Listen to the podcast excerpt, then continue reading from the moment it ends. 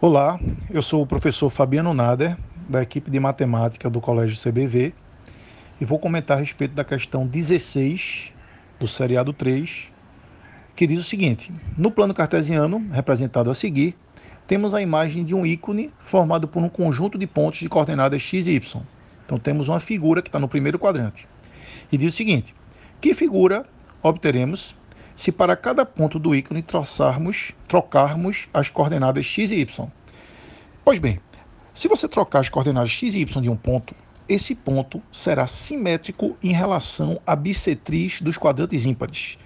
Tudo bem, essa informação é um pouco complicada inicialmente, mas essa questão especificamente facilitou muito a vida do Fera. Por quê?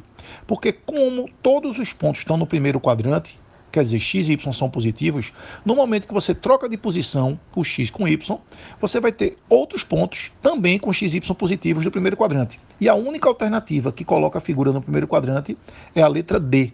Então, resposta, questão 16, letra D. Um abraço, pessoal.